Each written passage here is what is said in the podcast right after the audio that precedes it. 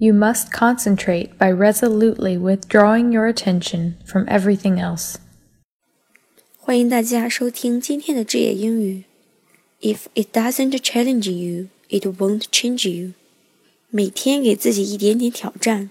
今天的句子中需要注意 concentrate, concentrate，集中、专心于。第二个单词 resolutely, Resolutely 坚决的、毅然的。第三个单词 withdraw，撤退、拿走。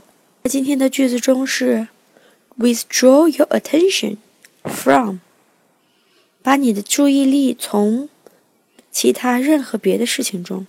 所以今天的句意就是，你必须集中注意力，通过把你的注意力从其他别的不重要的事情中移走。现在再让我们听一遍 Shannon 为我们提供的音频。You must concentrate by resolutely withdrawing your attention from everything else.